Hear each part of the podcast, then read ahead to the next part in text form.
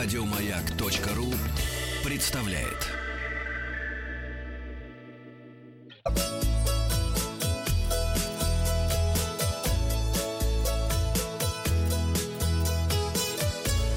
Роза ветров. В добрый путь, как говорится, в добрый путь. С вами Павел Картаев, передача для любителей путешествовать «Роза ветров», которая также является и подкастом. У нас э, теперь есть центральная подстанция, которую мы будем обозревать каждый день. В следующем часе у нас новый выпуск центральной подстанции. И вот, пожалуйста, один из наших подкастов. Давайте подводить итоги опроса. Вчера мы узнали, как победить акклиматизацию. Я спросил вас, испытывали ли вы проблемы с акклиматизацией.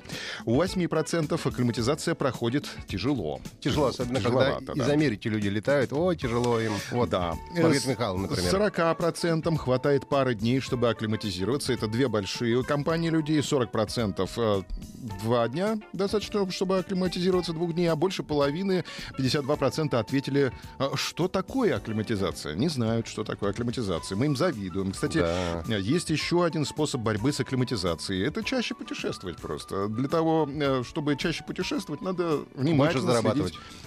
И это тоже. И внимательно следить за дешевыми авиабилетами и баловать себя короткими поездками. Вот сейчас можно купить авиабилеты по нескольким ценам в Калугу на ноябрьские за полторы тысячи туда и обратно на родину Циолковского. Очень Пожалуйста. А в Лондон на денек 20 ноября можно слетать из Внуково и обратно за 3530 рублей. Да, ну я чуть раньше полечу. Вот, чуть раньше, пожалуйста, да. да. К новостям переходим. Новости короткой строкой.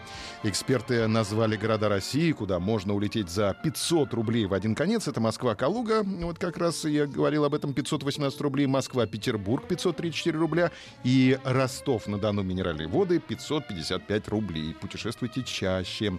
А с сегодняшнего дня иностранцы по электронной визе смогут въехать в Россию через аэропорт и порты Санкт-Петербурга, а также ряд пограничных пунктов на автомобильных трассах. А, Санкт-Петербург готовится к наплыву иностранных, иностранных туристов. В Красноярском заповеднике медведь загнал трех туристов на чертов палец. Гон у Мишек. Э, Расписание аэроэкспресса в Шереметьево изменится в первой половине октября. Как мне лететь, так сразу же отменяются электрички, пожалуйста.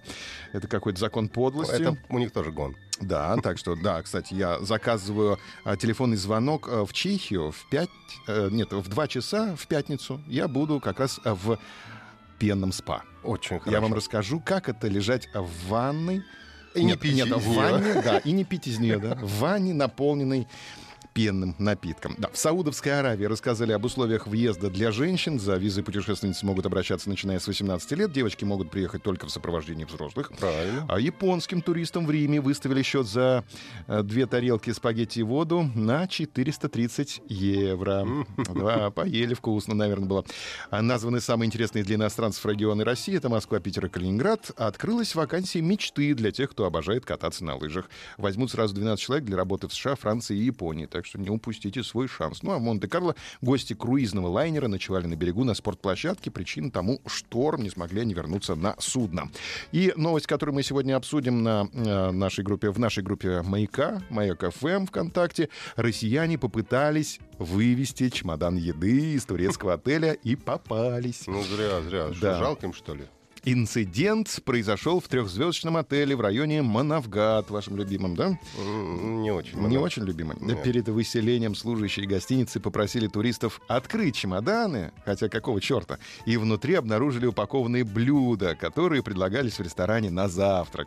А помимо них в сумках россиян лежали фрукты и бутылки воды.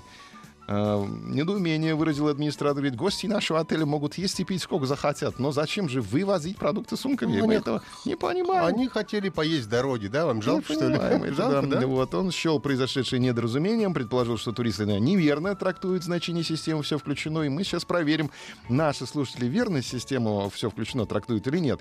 Вопрос такой, вы выносили когда-нибудь еду из ресторана системы «все включено»? Никогда было дело или всегда «а чё такого?» Результаты опроса посмотрим завтра. Подписывайтесь на подкаст «Роза ветров». И на сегодня у меня все. Хороших путешествий. Еще больше подкастов на радиомаяк.ру.